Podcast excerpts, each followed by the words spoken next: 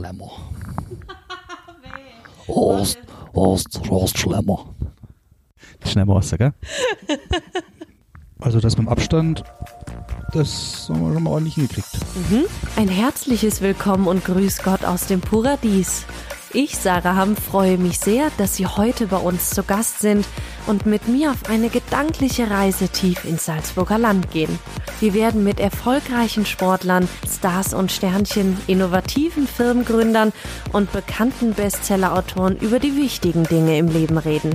Pur, authentisch und unverfälscht. Seien Sie mit mir Gast im Paradies. Okay, Philipp, vielen Dank, dass du heute dabei bist bei unserer neuesten Podcast-Folge und statt deines Bruders hier sitzt. Und zwar hätte ich gerne, dass du dich einmal vorstellst, weil unsere Podcast-Hörer kennen dich noch nicht persönlich, sondern nur über die Geschichten von deinem Bruder über dich. Also stell dich doch mal kurz vor, bitte. Erstmal Hallo zusammen. Ich bin hier euer Philipp Mattreiter, einer der beiden Gastgeber hier bei uns im Paradies in Leogang. Wie Und Sarah. du machst was? Ich mach was? Ich mache natürlich all das. was ist jetzt passiert? Tja, was mache ich denn so? Hast du dir das aufgeschrieben? Nein, brauche ich mir nicht aufschreiben. Ein bisschen was, bisschen was kann ich mir noch merken. Ich bin Gott sei Dank noch nicht so alt, dass ich schon mal was vergessen kann. Nein, ja, ich weiß nicht. Wie geht's los? Morgens bei mir starte ich mal ins Büro und dann verbringe ich da so fast immer den ganzen Vormittag und kümmere mich um die ein oder anderen Büroangelegenheiten, bin unseren Leuten in der Rezeption behilflich, schaue nach dem Rechten, Also jeder Gast kennt dich. ja, ich bin durchaus sehr, sehr, sehr bemüht, dass ich so gut es geht fast jeden Gast einmal in seinem Aufenthalt zumindest mal abgreife und ganz oft schaffe ich es auch, dann einen schönen Smalltalk zu führen mit den Gästen. Bei dem einen oder anderen Gast bleibt man natürlich mal ein bisschen länger hängen, vertratscht sich, aber Und- Aber das macht dir auch Spaß, oder? Mit den Gästen zu reden, damit du weißt, wer ist bei dir Gast, wer ist bei dir im Hotel. ach, das ist mein Leben. Also dafür lebe ich. Ich glaube, es gibt nichts Schöneres, als wenn man am Ende des Tages abends schön zur Familie nach Hause geht und hat ganz, ganz viele tolle Geschichten von seinen Gästen, mittlerweile auch vielen, vielen Stammgästen gehört, kann sich mit denen unterhalten, austauschen. Das ist, das ist unvorstellbar toll. Und mit vielen, vielen Menschen zu sprechen, mal anzuhören, wie es denen so geht, wie sie den Urlaub bei uns im Hotel empfinden, wie ihnen die Region gefällt, wie sie auf uns gekommen sind ja, und was sie an uns mittlerweile, wenn sie dann schon ein paar Mal da waren, so großartig zu schätzen gelernt haben. Und man merkt ja auch, auch bei unserem Podcast, was wirklich für tolle und interessante Leute ja auch wirklich bei uns zu Gast sind im Paradies. Ob Sportler, Leute, die den ganzen Tag im Büro sitzen, Geschäftsführer. Also wirklich durch die Bank können wir ja wirklich jeden hoffentlich zufrieden machen bei uns. Da gebe ich dir recht, natürlich. Was mich immer wieder total begeistert, jeden Tag neu, ist, dass wir, wie du schon gesagt hast, so viele verschiedene Gäste da haben. Ganz unterschiedliche Schichten, von jung bis alt. Ja. Und alle gleichermaßen genießen unser Ambiente, genießen die traumhafte Aussicht, genießen unseren Spa, den Wellness, genießen die Natur, gehen raus, fühlen, fühlen mit uns mit, wie schön es bei uns ist. Es ist, äh, ja, es ist eine Reise wert hierher. Bist du denn eigentlich auch so ein großer Podcast-Fan wie der Michi? Ach, ich will jetzt hier nicht lügen. Das mache ich bekanntlich nicht. Das Lügen meine ich. Ja, den einen oder anderen Podcast habe ich mir schon mal angehört. Muss ehrlich gestehen, so der Riesen-Podcast-Fan bin ich jetzt erst, glaube ich, dadurch geworden, dass wir jetzt hier selber unseren eigenen Postka Podcast, Postkasten. Nein, Podcast-Fan bin ich erst durch unseren Podcast geworden. Sarah, du hast dich da riesig ins Zeug gelegt. Und ich finde es einfach genial, dass wir hier einfach mal pauschal die Ersten hier in ganz Österreich sind, die hier einfach mal einen Podcast machen. Jo, Und finde ich auch. immer richtig coole Köpfe, tolle Menschen, tolle Gäste hierher zu uns einladen dürfen und einige Tage mit denen hier bei uns verbringen und sie auch gut kennenlernen. Und das ein oder andere Späßchen, Witzchen ist da schon auch dabei. Ja. Was mich jetzt interessiert, was wäre denn so dein absoluter Lieblingsgast für unseren Podcast? Weil du weißt, Michi macht jede Folge seinen Aufruf für den Tim Melzer, weil er den am allerliebsten mal da hätte. Was wäre denn so dein Traumgast? Ja, mein Traumgast ist leider schon gestorben, aber das wäre gewesen hier der Bud Spencer. Ich weiß nicht, ich glaube, das hat irgendwie meine Kindheit geprägt und ja. Ah, ich war schon immer eher Terence Hill. Der Okay. sieht besser aus. Ja, und sonst ein Lebender, weiß ich nicht, vielleicht irgendein Sportler, du warst ja früher selber sportlich total aktiv oder ein Politiker vielleicht, gerade jetzt in der aktuellen Situation irgendwie, weiß ich nicht, du würdest dich gerne mal mit dem Herr Kurz zusammensetzen. Oh ja, oh ja. Kurz, Basti, das wäre wirklich mal was. Sebastian Kurz ist durchaus eine Größe, wenn man die ins Haus kriegt und sich zusammensetzen darf. Vielleicht auch mal beim Gläschen mit einem schönen Abstand. Ich glaube, da sammelt man enorm Erfahrungen und wird einem wahrscheinlich auch noch viel, viel mehr vor Augen geführt, dass es alles andere als einfach ist, ein Land so zu regieren, dass es allen passt. Ja, das ist nicht leider Gottes ein Einheitspaar Schuhe, ja, das jedem passt. Und ja, in der heutigen Zeit, wie es gerade aktuell ist, glaube ich, möchte sowieso niemand mit ihm Nee. tauschen. Nein. Obwohl ich überlege mir gerade, ich glaube, das wäre organisatorisch gar nicht so leicht. Wenn jetzt der Herr Kurz sagen würde, er möchte bei uns auf Urlaub kommen, weiß ich nicht, müsste man sicher eine ganze Etage sperren. Das wäre sicher gar nicht so einfach. Ich bin mir jetzt gar nicht sicher. Ja, Wo fährt der immer auf Urlaub? bei der, bei, bei unserer Mutti weiß man immer, wo die hinfährt. Weil die ist immer im Salzburger Land, bei Salzburg in einem Hotel, in so einem Vier-Sterne-Haus. Und sonst fährt die total gerne nach Südtirol. Aber wo jetzt der liebe Herr Sebastian Kurz auf Urlaub fährt, weiß ich gar nicht. Weil die Bilder von der lieben Angela Merkel sieht man ja dann immer in der Bild, wenn sie entweder beim Skilanglaufen ist oder beim Wandern. ist er nicht zuletzt, bin mir jetzt nicht mehr sicher, ist er nicht zuletzt in Kärnten auf Urlaub gewesen? Oder hat es ihn dann doch nach Slowenien verschlagen? Ich weiß, Weiß jetzt jetzt gar nicht nicht. mehr. Ja. Vielleicht Irgendwas kommt er ja mal zu uns. Es Ja. wäre auf jeden Fall interessant. Ja, absolut. Danach würden wir vielleicht sagen, nie wieder so einen hohen Politiker, weil das ein Aufwand war wie sonst was. Ja, ich denke mal, der Parkplatz, der wäre gut voll. Jo. Jo. Jo.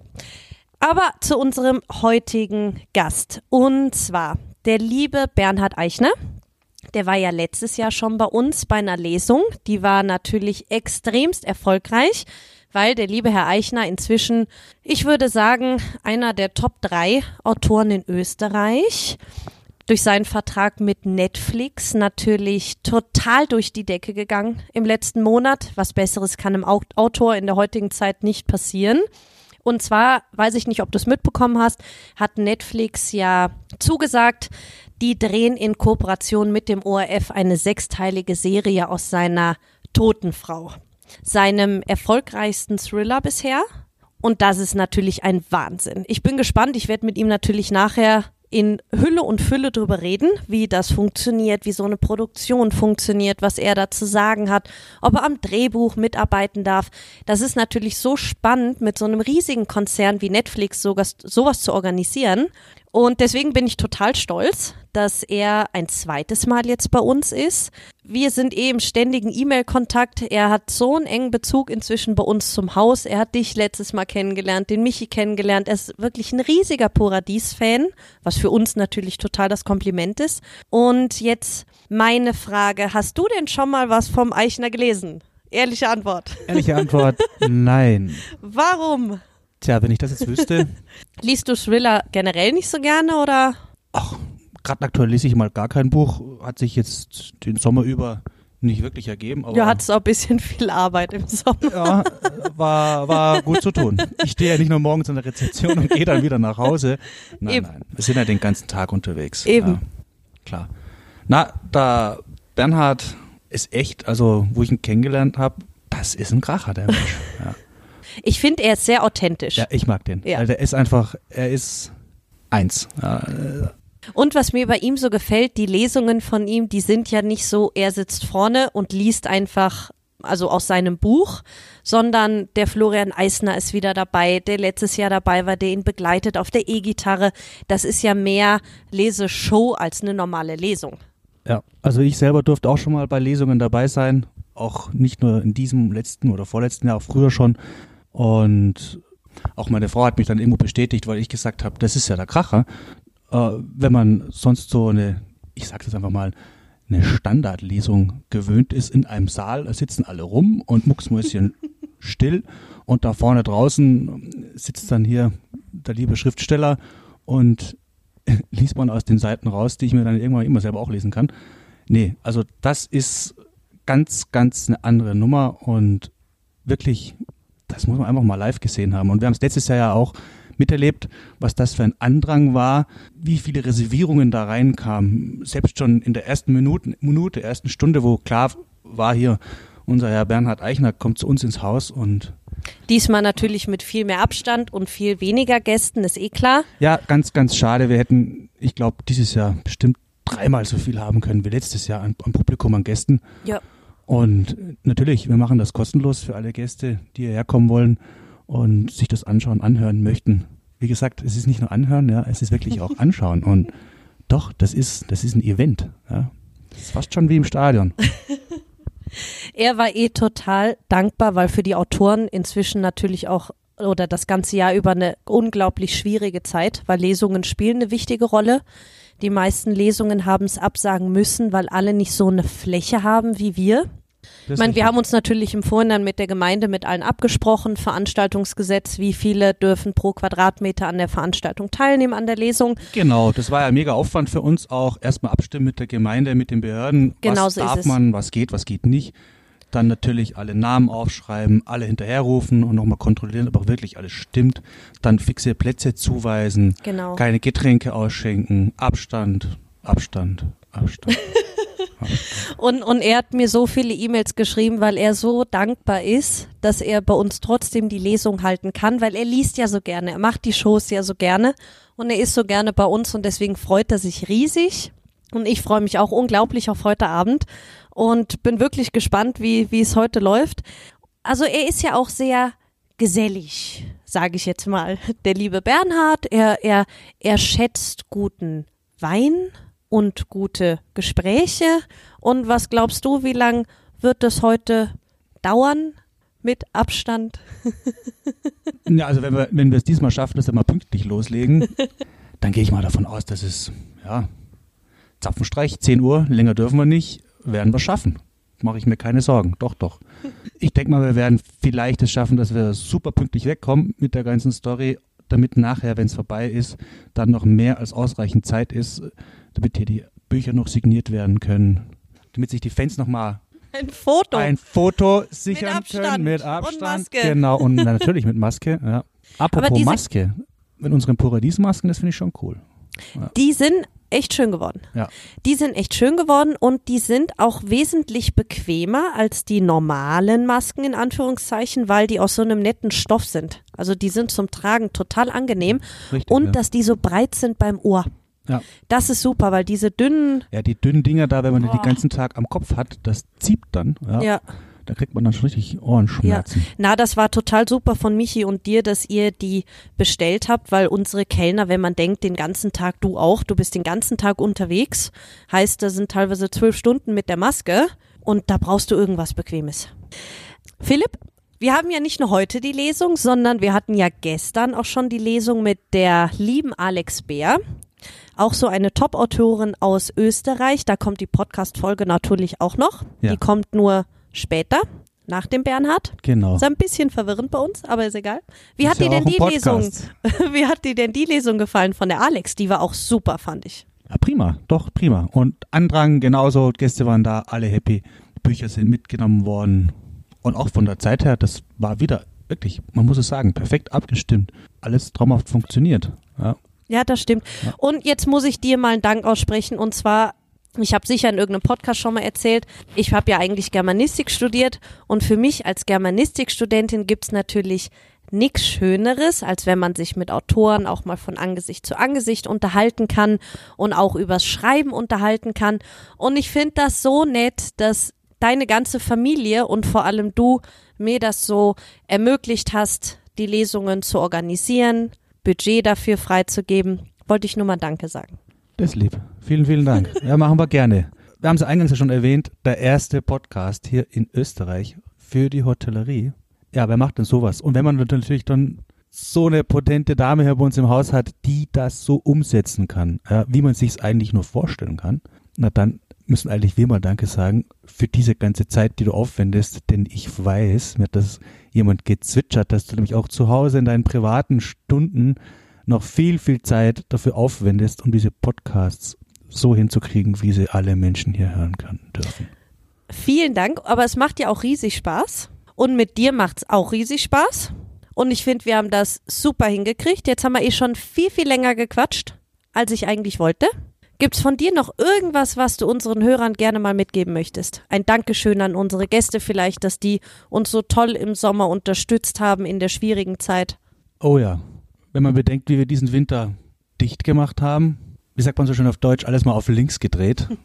Und war ja alles ungewiss, wie geht's weiter. Ich glaube in erster Linie mal ein riesen Dankeschön und ein super großes Lob auch an unsere Mitarbeiter, die das so mitgezogen haben, die uns alle unterstützt haben, die Stange gehalten haben und mit uns mitgezogen sind in die Unge Ungewissheit, in den Frühling, in den Sommer hinein.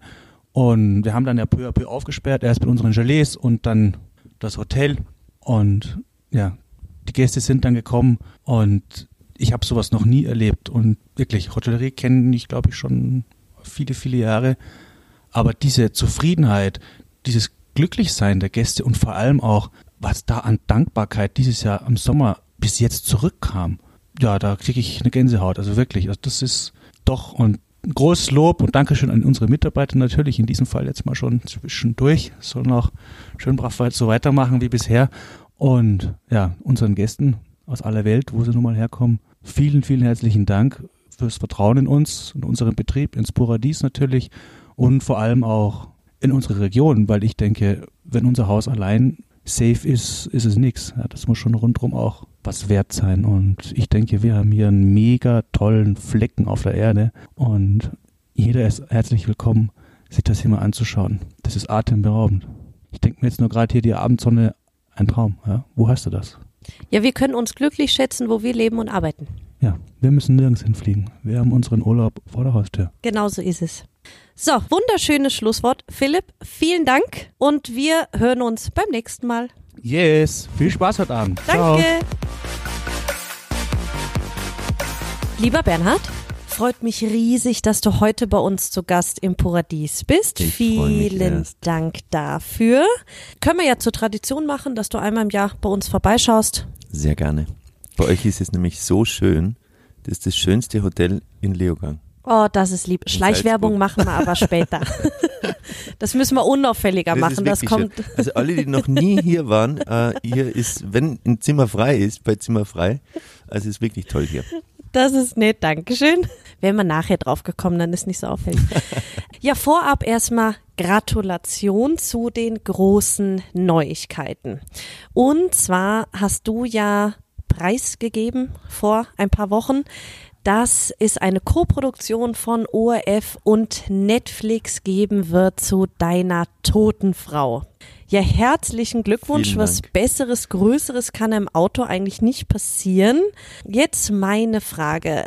Wie involviert bist denn du in das Ganze? Hast du Mitspracherecht, was das Casting angeht? Oder hat man jetzt eigentlich nur die Rechte gekauft und du hast jetzt gar nichts mehr zu sagen? Oder darfst du doch irgendwie was sagen? Wie läuft das?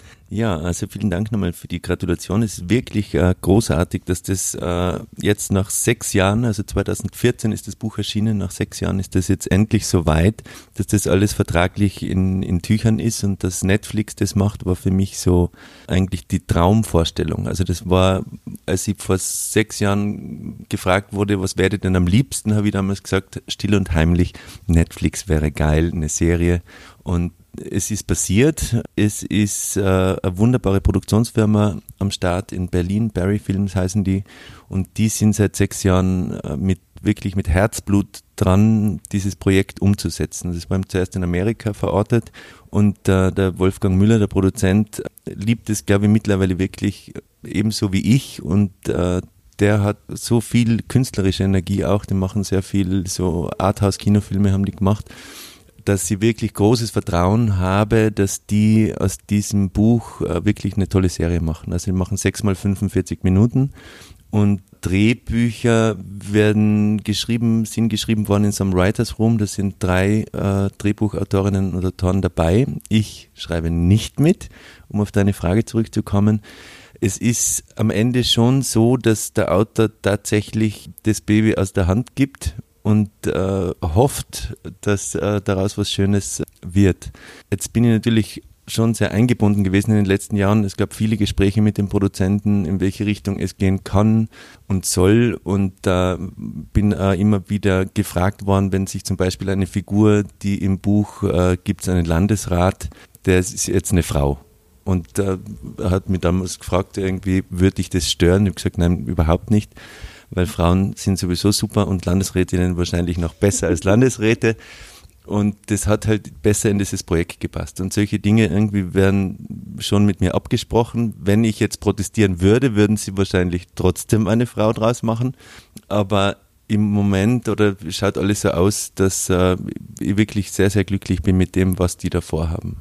Hättest du beim Drehbuch denn mitschreiben dürfen oder hast du von Anfang an gesagt, du willst gar nicht? Das ist so, dass ich, man kann das schon als Autor rein reklamieren, dann ist es natürlich aber dann mit der Produktionsfirma schwierig, weil die haben natürlich auch der Regisseur und der Produzent bestimmte Vorstellungen, wer, wer soll das Buch schreiben? Was hat er schon gemacht? In welche Richtung kann das gehen? Wie, wie viel Erfahrung hat er auch?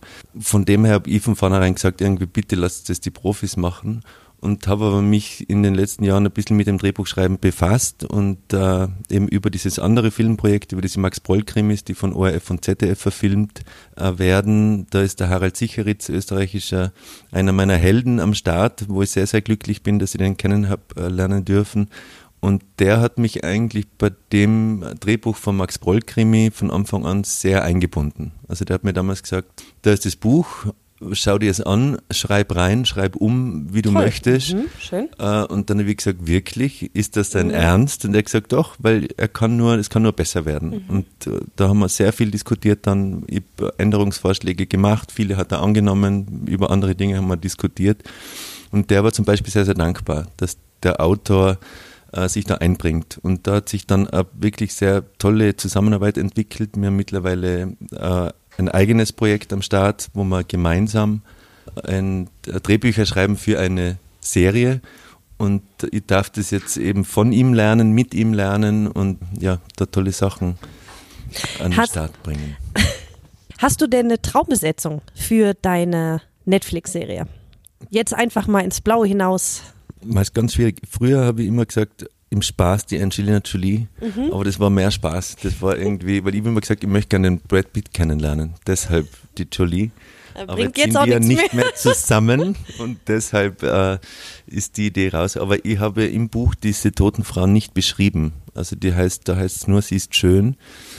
Und schön ist ja für jeden was anderes. Und von dem habe ich eigentlich nie so ein konkretes Bild im Kopf gehabt, mhm. wie, die, wie die Heldin ausschauen soll die vier Damen, die im Moment im Spiel sind, ähm, ähm, also mögliche Anwärterinnen auf diese Rolle, finde ich alle vier toll. Ich darf leider noch nicht sagen, welche Damen das sind. Ja, aber deutschsprachige Schauspieler oder amerikanische Nein, Schauspielerinnen? Deutschsprachige Schauspielerinnen. Mhm. Eben sind äh, die Idee ist vom Produzenten gewesen, da sind sie sich eben noch nicht sicher mit in Abstimmung mit der Regie, ob es jemand äh, ein total neues Gesicht sein mhm. soll also eine unbekanntere Schauspielerin oder jemand, der schon sehr bekannt ist. Und das sind auch ein, zwei dabei, die auch international gespielt haben in amerikanischen Produktionen und äh, welche, die noch sehr wenig gemacht haben. Wer es dann am Ende wird, äh, ja, lass mich überraschen. Aber ich habe da auch nichts zum Mitreden. Die Daniela hat gestern gesagt, ihre Traumbesetzung für den August Emmerich wäre mit Abstand Tom Hardy.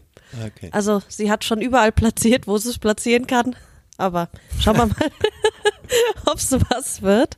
Ja, ich fange jetzt an zu überlegen und bin bestimmt nicht die Einzige, aber das waren schon ein paar gute Tipps. Deutschsprachige Schauspielerinnen, die schon international mitgewirkt haben, fallen mir sicher ein paar also ein. Ich, ich habe zum Produzenten eben dann angerufen und habe gesagt, ich hätte gern von den Vieren die. Und, okay. Und ja, aber wer es dann wird, schauen wir. Okay. Schaust du viele Netflix-Serien? Hast du Freud gesehen zum hab Beispiel? Ich gesehen, hat, mhm. mir, hat, mir, sehr gut gefallen, war ich total erstaunt, dass das äh, so gut funktioniert hat und äh, bin ein leidenschaftlicher Serienschauer. Mhm. Also von dem her, ich bin eigentlich auf Netflix zu Hause. Ich schaue okay. viel rein, irgendwie bricht manchmal ab nach zwei Folgen, weil mhm. man denkt, das geht jetzt für mich gar nicht. Aber es gibt schon sehr, sehr viel wirklich tolle Serien. Deine Lieblingsserie? Schwierig viele, also ich habe gerade gesehen, der junge Wallander von mhm, Mankell, ja, ja, äh, Krimis, ja. die ist so ein Prequel, mhm. hat mir sehr gut gefallen. Und äh, im Moment schaue ich Bordertown, das ist sowas äh, äh, Finnisches, mhm. auch sehr, also es gibt mittlerweile einfach richtig, richtig gut gemachte Tolle Hast du Serie. Biohackers gesehen? Ist ja auch eine deutsch, deutsche Serie ja, da bin ich zum gewesen. Beispiel nicht reingekommen. Okay. Das ist ja oft so, das ist ja bei Serien so, früher war das in Amerika ja so, dass sie Piloten gedreht haben Mhm. und da hat man dann angeschaut, wie viel Quote, wie viele Leute schauen da Mhm. bis zum Schluss durch, diese, diese 45 Minuten. Wann steigen die aus? Wann, wann, und wenn da bestimmte Quote nicht erreicht wurde, hat man diese Serie nicht produziert. Mhm. Das ist jetzt heute da nicht mehr so, weil die sagen, jetzt machen wir die 6 mal 45 Minuten. Und da geht es eher dann darum, ist es erfolgreich, so und so viele Haushalte haben weltweit da reingeschaut oder haben so und so lang, sind draufgeblieben, haben alle sechs Folgen angeschaut, machen wir dann eine Staffel 2 oder nicht. Und so Also wird es bei dir ja dann hoffe. hier. Ja. Also alle fleißig schauen. Wo wir im Haus gestern diskutiert haben, kennst du die Altersfreigabe schon? Das weiß ich, gar- gar, wurde gar nicht geredet. Weil das, stell ich also mir das Thema schwierig. Gewalt ist natürlich Genau, ein großes Thema, genau, generell, genau. oder? Im, Im Film, wie viel zeigt man? Genau. Aber da ist ja mittlerweile so, dass wenn man heute um 20.15 Uhr fernsieht, da ist ja, sieht man mittlerweile wirklich alles. Mhm. Also früher waren ja, da sieht man heute Dinge, die früher nach 22 Uhr erst gezeigt werden dürfen, aber heute ist ja in einem 90 Minuten Fernsehkrimi teilweise so viel Gewalt drinnen, dass mir schlecht wird beim Zuschauen. Und diesen Spagat zu machen oder dass die das dann hinkriegen, dass es äh, alles abbildet, was in dem Buch steht oder was diese Figur, diese rächende Mutter, wie die da diese, diese sechs Menschen umbringt, fünf eigentlich, plus ihre Eltern, dass, dass man das spürt und dass man da mitgeht, aber ich glaube, dass da ganz viel einfach über die Emotion geht da. Ich glaube, man muss halt dann mehr alles so sehen, um das, äh, um, um das zu begreifen, was da passiert. Lieblingsfilm von mir ist dieser Funny Games, äh, wo diese, wo diese Jungs, zwei Männer einbrechen in einem Haus und man sieht eigentlich den ganzen Film die Gewalt nicht. Aber das ist äh, ein Horrorfilm. Also wenn man das, das ist dann immer eine Frage des, ja, des, wie das der Regisseur dann rüberbringt. Aber natürlich total spannend. Was, Aber ich merke schon, für dich wird es schwierig, nur neben dem Drehort zu sitzen und nichts zu sagen. Schauen wir mal. Reden wir nächstes Jahr, wie es dir gegangen Ich glaube, ist. es geht, ich vertraue darauf, dass der Produzent einen tollen Regisseur an Bord geholt hat und dass da tolle Schauspielerinnen sind und Schauspieler und dass die das machen. Und am Ende habe ich gesagt, werde ich so oder so zwei Flaschen Wein trinken, wenn, wenn, das, wenn ich das dann das erste Mal sehe.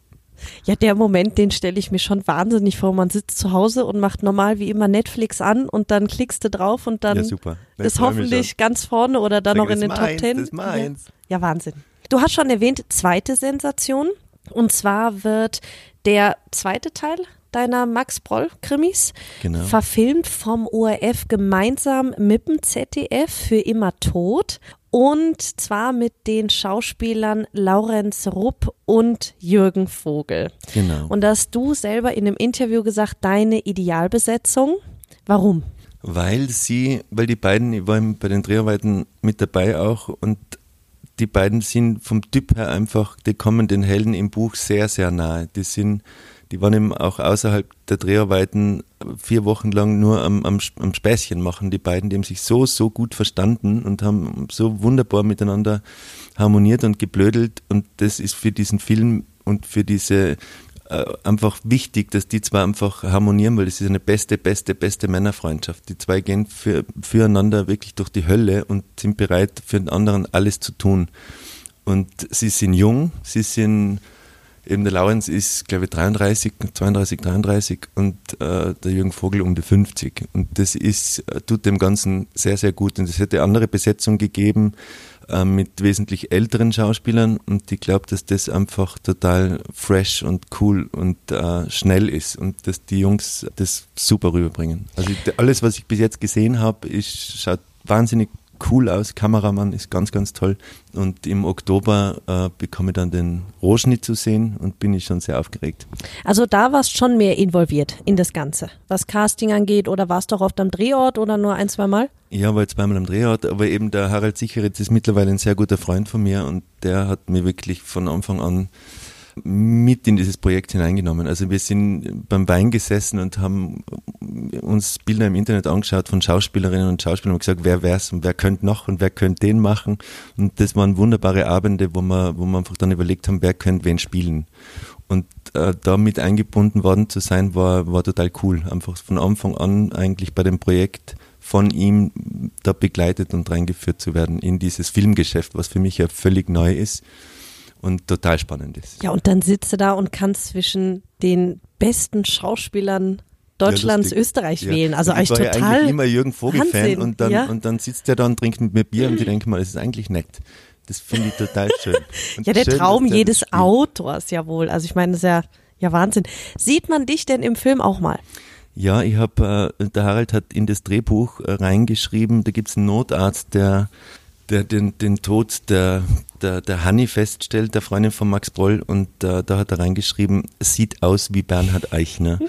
Und da habe ich damals sehr lachen müssen und äh, ich habe tatsächlich auch drei Sätze äh, gehabt, Text, war wahnsinnig aufgeregt beim, beim Spielen dann meiner Mini-Rolle. Wie oft haben sie die Szene drehen müssen? Ja, viermal und zweimal habe ich nichts dafür gekannt, weil, weil das mit der Kamera irgendwie haben sie es ausprobiert. Aber es war super spannend und äh, ja, ich bin Yes. ein Notarzt.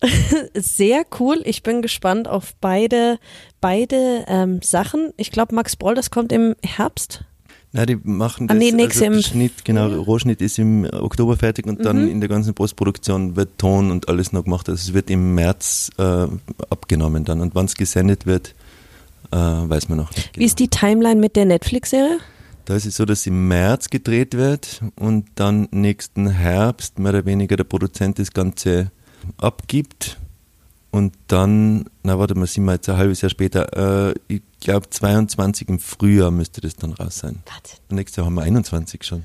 Also die produzieren das dann alles vor und dann wird es in neun Sprachen übersetzt und dann äh, Direkt in neun Sprachen. Ja, und dann wird es äh, Zeit, also an einem Tag dann eben weltweit in 190 Ländern geht das Ding raus und das ist dann auf dem Tag freue ich mich schon. Wahnsinn. Zurück zum Anfang. Und zwar ist bei dir ja so nett auf deiner Homepage ähm, statt Priester zum Thriller-Autor.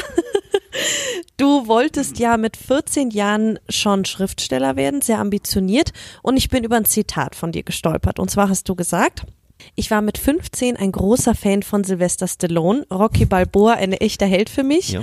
Als leidenschaftlicher Rocky-Fan und anderer Underdog-Geschichten von Typen, die sich von ganz unten nach oben zu Erfolg und Ruhm kämpfen, habe ich mir meinen persönlichen Traum vom Schriftsteller-Dasein gezimmert. Unablässig daran geglaubt und darum gekämpft. Ja, klingt schon ein bisschen kitschig.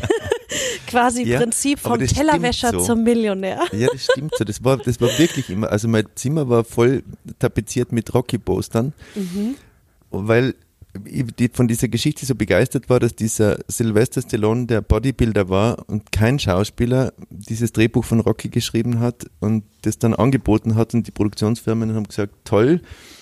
Er sagte, ich will die Hauptrolle spielen und die haben zu ihm gesagt, bitte tu das nicht, wir geben dir Geld, viel Geld, damit du das nicht willst, aber er hat darauf bestanden. Und dann hat dieser Film, war für drei Oscars nominiert unter anderem auch für die beste Hauptrolle. Und fürs de- beste Drehbuch hat er ihn gekriegt und das hat mir einfach total fasziniert, dass man, wenn man, wenn man was wirklich, wirklich, wirklich will, dass man das auch schaffen kann. Das war so Ansporn, da praktisch das geht, wenn man, wenn man einen Traum hat, so wie den, Schriftsteller zu werden in einem kleinen Dorf in Osttirol, in dem Schriftsteller ein Beruf ist wie Astronaut. Also das war die Wahrscheinlichkeit, Schriftsteller zu werden, war sicher geringer, weil das kein Beruf ist, den Eltern sich äh, für ihre Kinder wünschen. Da wird man Arzt oder Pfarrer oder Lehrer oder irgend so ein Beruf, bei dem die Eltern sich keine Sorgen machen müssen, dass das Kind überlebt. Aber Künstler, das ist für viele Eltern totales Schreckgespenst. Und äh, ich wollte es aber irgendwie trotzdem und habe mir gedacht, irgendwie kann ich das schaffen. Und das war dann auch viele Jahre,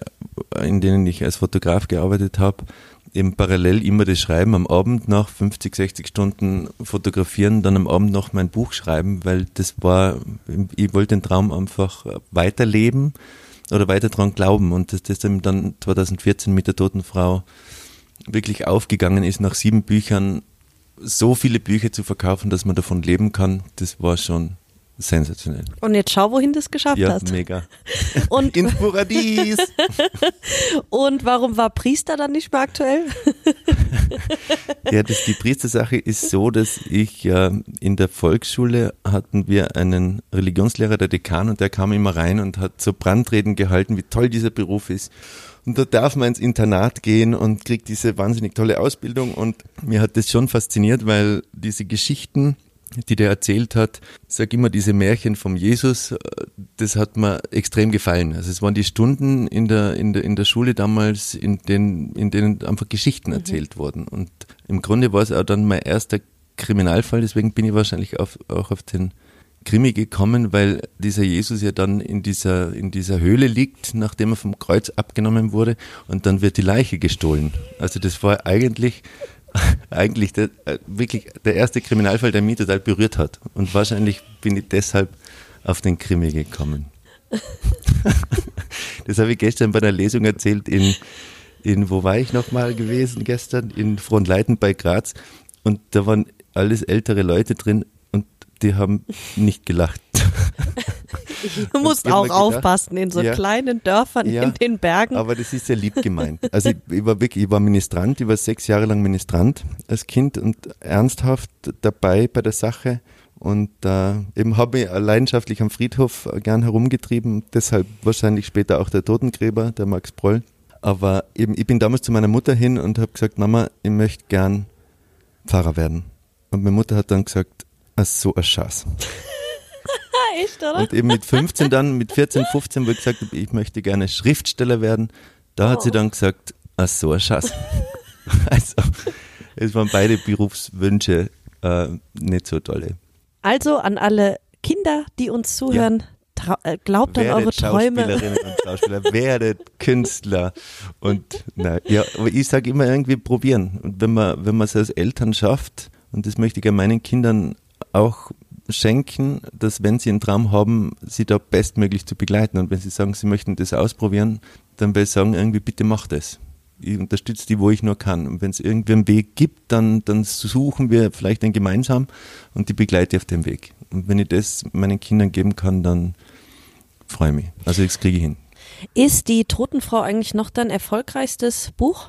Weil es ist, habe ich jetzt gelesen, ja. über eine halbe Million mal verkauft und in über 16 also Länder jetzt schon jetzt übersetzt. Alle, genau, genau. Alle mhm. drei Bücher, ja, ist schon. Aber ich bin dran. das ist ja das Schöne beim, wenn man ein neues Buch schreibt, das ist ja immer so, ein neues, neues Baby kommt zur Welt und aufregend und wird angenommen, werden die Leserinnen und Leser das lieben, genauso lieben wie, wie vergangenes Buch kann man vielleicht neue Leser noch dazu gewinnen und das ist immer wahnsinnig spannend. Und ich freue mich auf nächstes Jahr auch, weil da kommt ein neuer Held auf die Welt, ein neuer Krimireime wird starten und da ist dann jetzt auch die Frage, da schreibe ich jetzt eben schon dran das ganze Jahr, wird es klappen? Und wird man den vielleicht auch so mögen? wie meine anderen Heldinnen und Helden.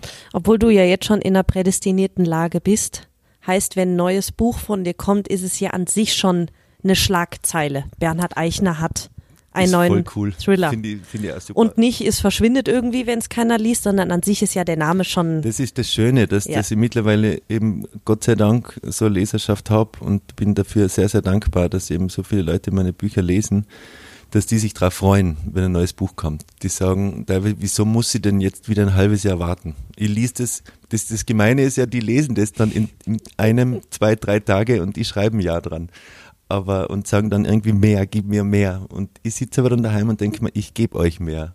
Gerne. Du hast ja letztes Jahr bei uns Bösland gelesen und heute Abend der Fund.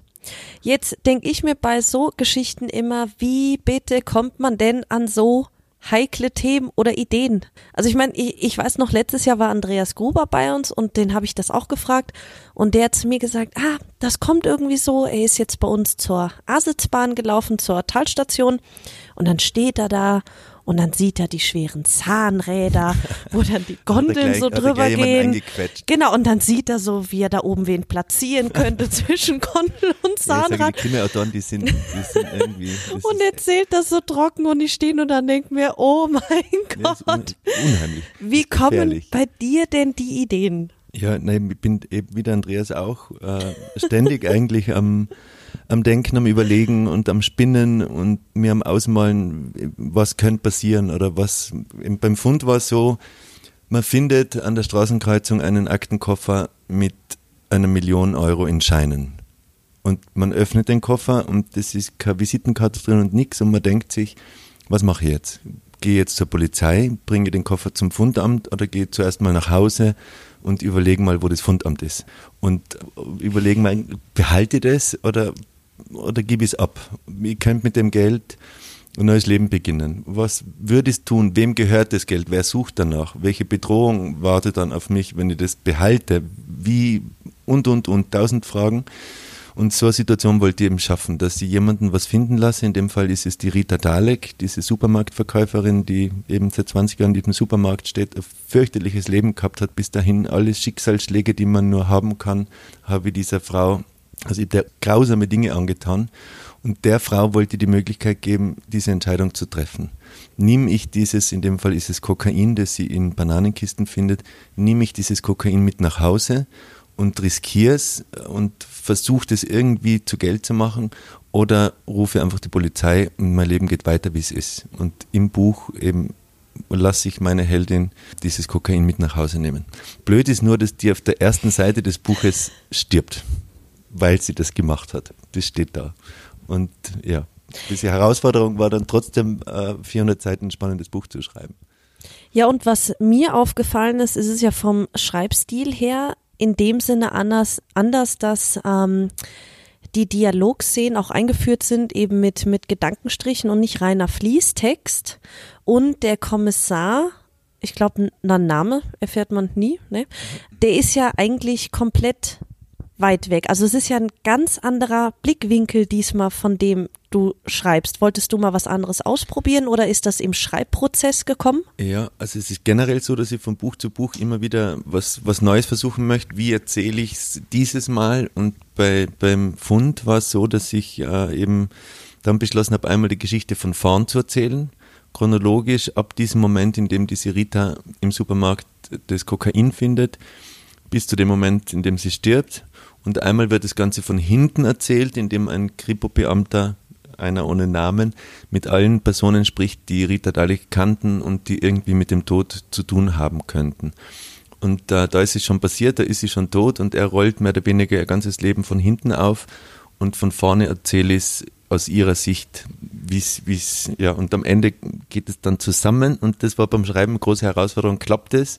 Kriege ich das hin, dass das dann ja, dass es am Ende dann flutscht. Und das ist eben, eh, geht wahrscheinlich allen Autorinnen und Autoren so, dass das äh, dann am Ende immer wahnsinnig spannend wird. Klappt das, kriege das hin, dass das Ende knackig ist und dass das vielleicht sogar noch überraschend ist und dass man zum Schluss noch einmal irgendwie eine Wende reinkriegt und dass man die Leserinnen und Leser mit offenem Mund zurücklässt und dass die dann sagen, geiler Scheiß. Also bei mir kam mein Mann reingerannt, weil ich habe es gelesen und saß eben im Wohnzimmer auf der Couch und habe dann nur laut gerufen, wie eben der Twist eigentlich kam, das gibt's doch nicht, was? Und dann kam er direkt, was passiert? Nicht so, das ist so Weltklasse geschrieben. Vielen also Dank. echt so so ein cooles Ende. Also Weltklasse. Ja, na, macht mir dann auch Spaß. Aber da ist ja dann, ja, ich, ich darf jetzt nicht zu viel verraten, aber es geht dann, das ist ja als Autor dann das Schwierige, wenn, wenn ich wirklich manchmal ein schlechtes Gewissen bei dem, was ich meinen Heldinnen, die ja total über alles liebe, oder? Weil ich ja jahrelang mit denen ähm, Zeit verbringe, was ich denen alles antue. Und dann ist immer irgendwie so ein bisschen das Bestreben, um mein Karma so ein bisschen herzustellen, dass ich denen doch auch vielleicht ein bisschen Glück gönne oder ein gutes Ende gönne. Und wobei das da jetzt einfach schwierig war, weil ich, weil ich sie auf der ersten Seite habe sterben lassen. Aber ob das klappt und wie das klappen könnte, das äh, müssen die Leute bitte selber rausfinden. Ja, na, aber also ich kann es jedem empfehlen. Wie gesagt, ich bin überhaupt kein Thriller-Leser. Ich habe auch nach der toten Frau aufgeben müssen nach 100 Seiten.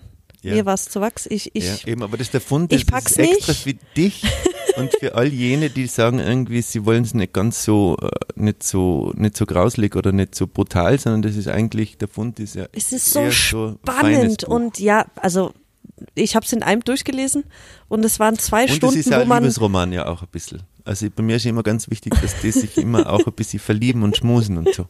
Das ist wichtig, dass es nicht nur nicht nur um Verbrechen geht, sondern dass äh, die Liebe immer einen großen Platz kriegt in meinen Büchern. Das ist wichtig. Also schmusen, ihr da draußen, ist ganz, ganz wichtig. Bitte schmuset viel. da wird jetzt die Daniela Lascha alias Alex Berschrein, die hat gestern gesagt, Gott, ihr geht das so auf Die den Keks, das ganze Romantische. Bei ihr ist gar nichts. Das kann sie nicht, das will sie auch nicht. Bei ihr, Ja, die da, schreibt da historische ist Krimis, die haben das früher nicht gemacht irgendwie. Das war das, das war da nicht so. Da kommt eine Frau vor, das reicht. Müssen alle mit zufrieden ja, sein. Aber das ist ja das Schöne, oder? Das ist so unterschiedlich. Ja. Ich, ich, ich, schätze die Daniela sehr, und, aber dass man so unterschiedliche. Zugänge hat und dass man als Leser einfach Futter kriegt in allen, in allen Geschmacksrichtungen und das ist ja das Tolle am Lesen. Anderes Thema. Deine Lesungen sind ja mehr Show als alles andere. Also du bist ja keiner, der sich da vorne hinsetzt und nur liest, sondern der auch viel erzählt, der einen Spaß macht.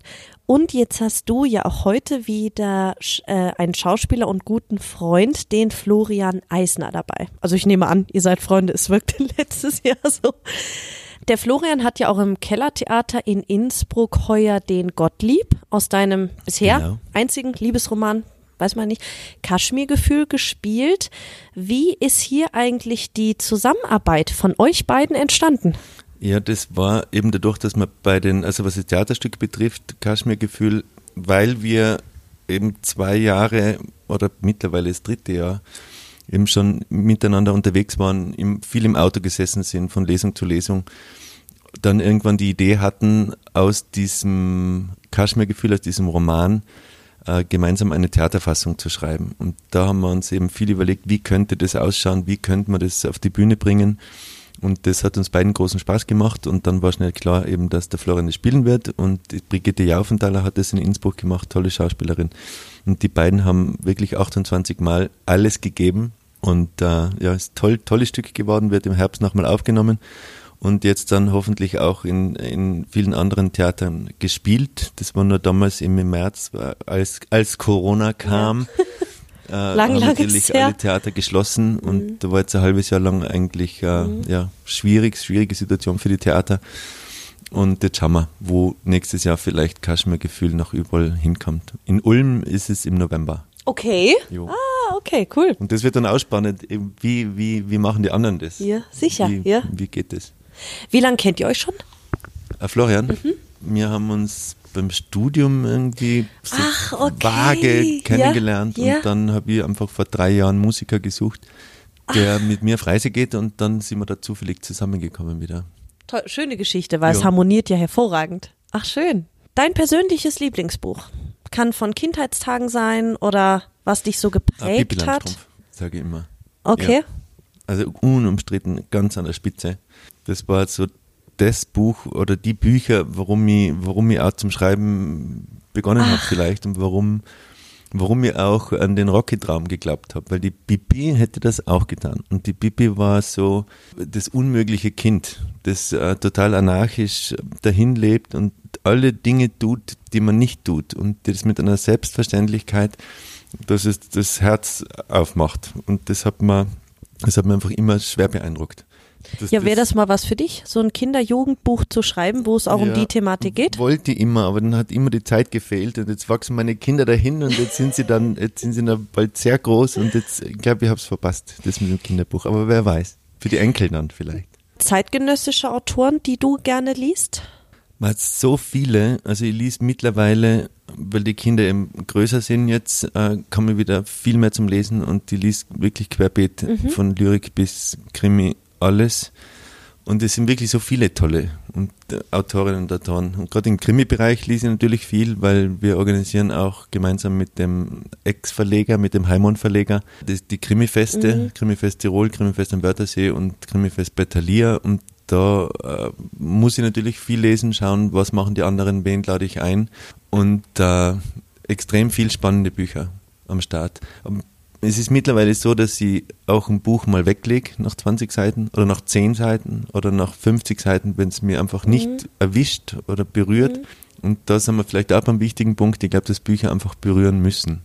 Dass man, dass man als Leser irgendwie ja, irgendwo abgeholt wird und irgendwo reingeführt wird und dass man vielleicht Helden hat, die man gern begleitet und denen man gerne folgt. Und wenn das jemand im Krimi-Bereich schafft, genauso wie in an der anderen Belletristik, dann bin ich dabei. Dann liebe ich das Buch und dann lese ich das auch fertig und bin ja, begeistert und berührt und beseelt und beglückt und denke mir, nichts Netflix, sondern Buch lesen. Mhm. Aber das habe ich in den ganzen Lesungen oder Autoren, die bei uns jetzt mittlerweile schon da waren, irgendwie gemerkt.